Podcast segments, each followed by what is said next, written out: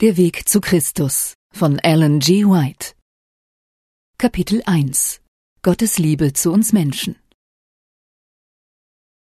Natur und Offenbarung zeugen beide von Gottes Liebe.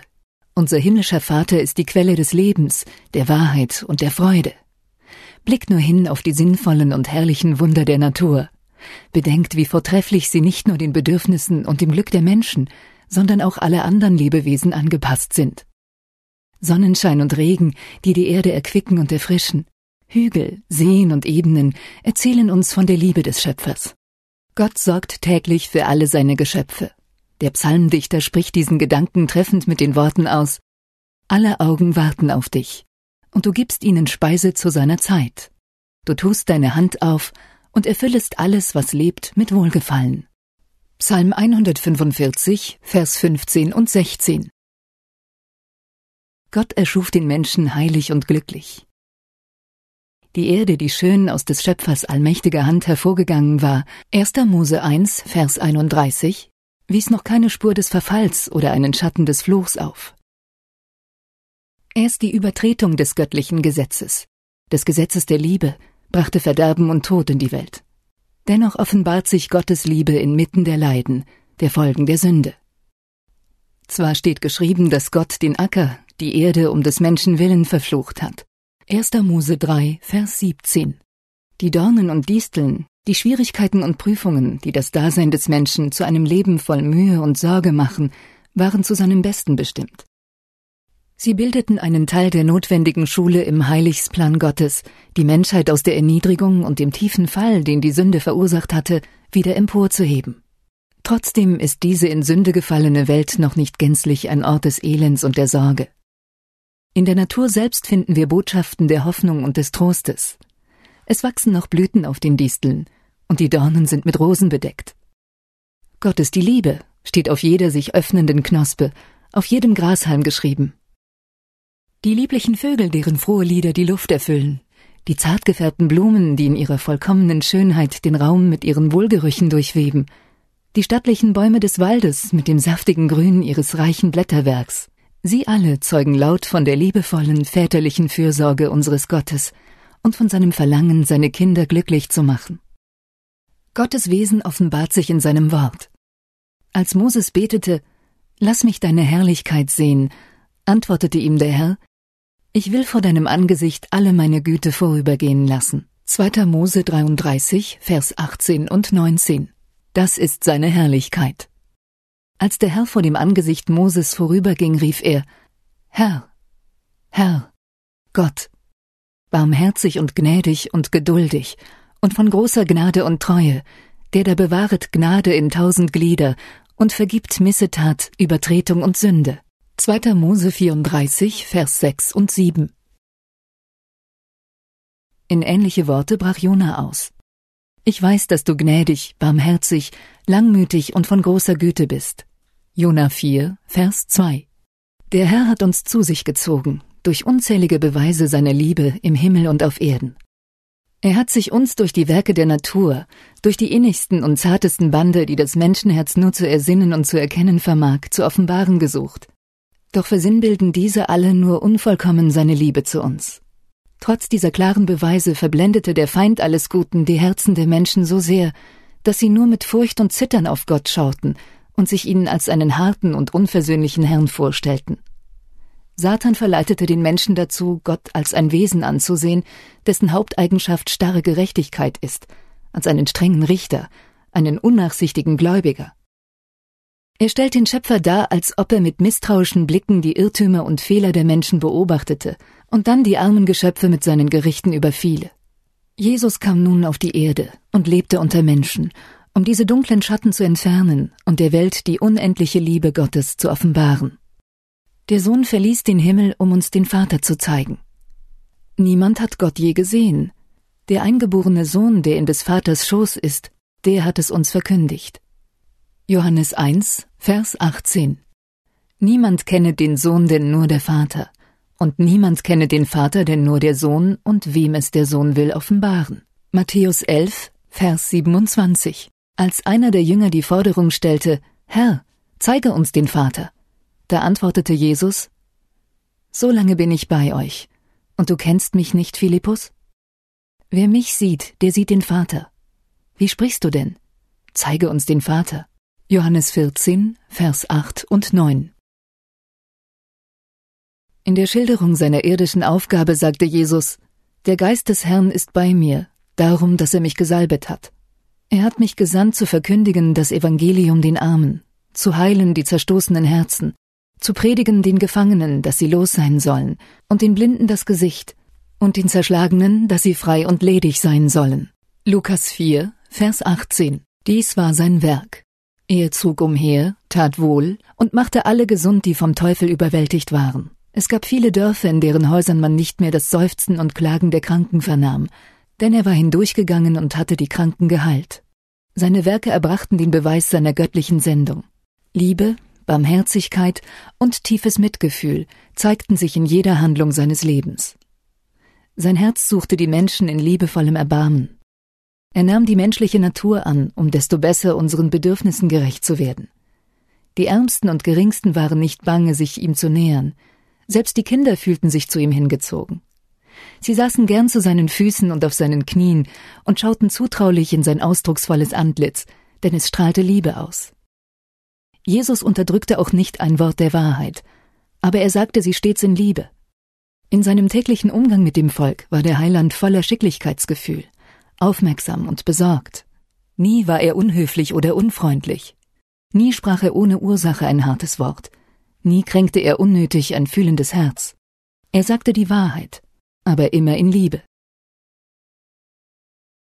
Menschliche Schwäche verurteilte er nicht, wohl aber rügte er die Heuchelei, den Unglauben und die Ungerechtigkeit. Doch tat er dies nur mit Tränen in den Augen und mit bewegter Stimme. Er weinte über Jerusalem, die Stadt, die er so lieb hatte und die sich weigerte, ihn aufzunehmen, ihn, den Weg, die Wahrheit und das Leben. Obgleich die Bewohner Jerusalems den Heiland verworfen hatten, blickte er doch auf sie mit erbarmender Liebe. Sein Leben war ein Leben der selbstverleugnenden und nachdenklichen Fürsorge für andere. In seinen Augen war jeder Mensch wertvoll, Während er stets eine göttliche Würde bewahrte, beugte er sich doch mit zartester Rücksicht zu jedem Glied der Hausgenossenschaft Gottes herab. In allen Menschen sah er Geschöpfe, deren Errettung vom ewigen Tod seine Aufgabe war. Christus offenbarte in seinem Leben sein Wesen. Dies ist zugleich das Wesen Gottes. Aus des Vaters Herzen fließen die Ströme göttlicher Barmherzigkeit, zeigen sich in Christus und ergießen sich über die Menschen. Jesus, der barmherzige, liebevolle Heiland, wurde Gott, offenbart im Fleisch. 1. Timotheus 3, Vers 16. Christus lebte, litt und starb, um uns zu erlösen. Er wurde ein Mann der Schmerzen, auf das wir an der ewigen Freude teilhätten. Gott ließ es zu, dass sein geliebter Sohn voller Gnade und Wahrheit aus einem Reich unbeschreiblicher Herrlichkeit in eine von Sünden verderbte und vergiftete Welt kam, die von dem Schatten des Todes und dem Fluche verdunkelt war. Er stellte es ihm frei, den Himmel zu verlassen, auf die Anbetung der Engel zu verzichten und dafür Schande, Beleidigung, Demütigung, Hass, ja den Tod zu erdulden. Die Strafe liegt auf ihm, auf dass wir Frieden hätten. Und durch seine Wunden sind wir geheilt. Jesaja 53, Vers 5. In der Wüste in Gethsemane und am Kreuz nahm der reine Sohn Gottes die Last der Sünde auf sich. Er, der mit Gott eins gewesen war, fühlte die furchtbare Trennung, die die Sünde zwischen Gott und den Menschen verursacht. Dieses Bewusstsein entlud sich in seinem Schmerzensschrei. Mein Gott, mein Gott, warum hast du mich verlassen? Matthäus 27, Vers 46. Die Schwere der Sünde, das Gefühl ihrer entsetzlichen Tragweite, ihrer Macht, den Menschen von Gott zu trennen, brach das Herz des Gottessohnes. Christus entschloss sich zu diesem großen Opfer jedoch nicht, um in dem Herzen des himmlischen Vaters Liebe zu den Menschen wachzurufen oder ihn willig zu machen, uns zu erlösen. Nein, nein. Also hat Gott die Welt geliebt, dass er seinen eingeborenen Sohn gab. Johannes 3, Vers 16. Der Vater liebt uns nicht des großen Sühnopfers wegen, sondern er ersah es, weil er uns liebte. Christus wurde zum Mittler, durch den Gott seine unendliche Liebe auf die in Sünden gefallene Welt ausgoss. Denn Gott war in Christo und versöhnte die Welt mit ihm selber. 2. Korinther 5, Vers 19. Gott litt mit seinem Sohn, in der Seelenangst im Garten Gethsemane und beim Todeskampf am Kreuz auf Golgatha. bezahlte die ewige Liebe den hohen Preis für unsere Erlösung. Jesus sagt, Darum liebt mich mein Vater, dass ich mein Leben lasse, auf das ich's wiedernehme. Johannes 10, Vers 17. Das heißt, mein Vater hat euch so lieb, dass er mich umso mehr liebt, weil ich mein Leben für eure Erlösung dahingegeben. Durch diese Preisgabe meines Lebens bin ich euer Stellvertreter und Bürger geworden. Ich habe eure Schuld und eure Übertretungen auf mich genommen und dadurch die Liebe meines Vaters erworben. Denn nur durch mein Opfer bleibt Gott gerecht und ist dennoch ein Rechtfertiger dessen, der an mich glaubt. Niemand anders als der Sohn Gottes war fähig, unsere Erlösung zu vollbringen, denn allein der eingeborene Sohn, der in des Vaters Schoß war, konnte ihn offenbaren. Nur er, der die Höhe und Tiefe der Liebe Gottes selbst kannte, vermochte sie der Welt zu verkünden. Nichts Geringeres als das von Christus für die gefallene Menschheit dargebrachte unendlich große Opfer war imstande, unseres himmlischen Vaters Liebe für das verlorene Menschengeschlecht auszudrücken. Also hat Gott die Welt geliebt, dass er seinen eingeborenen Sohn gab. Johannes 3, Vers 16. Er gab ihn nicht nur, damit er unter den Menschen lebte, der Welt Sünden trüge und am Kreuzesstamm den Opfertod stürbe. Er schenkte ihn der gefallenen Menschheit. Christus sollte die Bestrebungen und Bedürfnisse des Menschengeschlechtes aus eigener Anschauung kennenlernen. Deshalb verband sich der eingeborene Sohn Gottes unlösbar mit den Menschenkindern. Darum schämt er sich auch nicht, sie Brüder zu heißen. Hebräer 2, Vers 11. Der vor des Vaters Thron unsere menschliche Gestalt trägt und für alle Zeiten eins ist mit dem Geschlecht, das er erlöst hat. Er wurde des Menschen Sohn. All dies tat er, um die Menschen von dem Verderben und der Erniedrigung durch die Sünden zu erretten und emporzuheben. Sie sollten die Liebe Gottes widerspiegeln und teilhaben an der Freude, die aus der Heiligkeit erwächst. Der Preis unserer Erlösung, das unendlich große Opfer unseres himmlischen Vaters, das in der Hingabe seines Sohnes besteht, sollte uns mit erhabenen Gedanken über das erfüllen, was wir durch Christus werden können. Berührt vom Heiligen Geist wird der Apostel Johannes im Hinblick auf die Höhe, die Tiefe und die Breite der Liebe des Vaters zu einer sterbenden Welt mit Anbetung und Ehrfurcht erfüllt. Unfähig, eine passende Sprache zu finden, in der er die Größe und Herzlichkeit solcher Liebe ausdrücken könnte, ruft er der Welt zu, ihr Auge auf sie zu lenken. Sehet, welch eine Liebe hat uns der Vater erzeigt, dass wir Gottes Kinder sollen heißen. 1. Johannes 3, Vers 1 Welch hohen Wert erhalten dadurch die Menschen? Durch die Sünde wurden sie Untertanen Satans. Durch das Versöhnungsopfer Christi aber können die Nachkommen Adams wieder Kinder Gottes werden.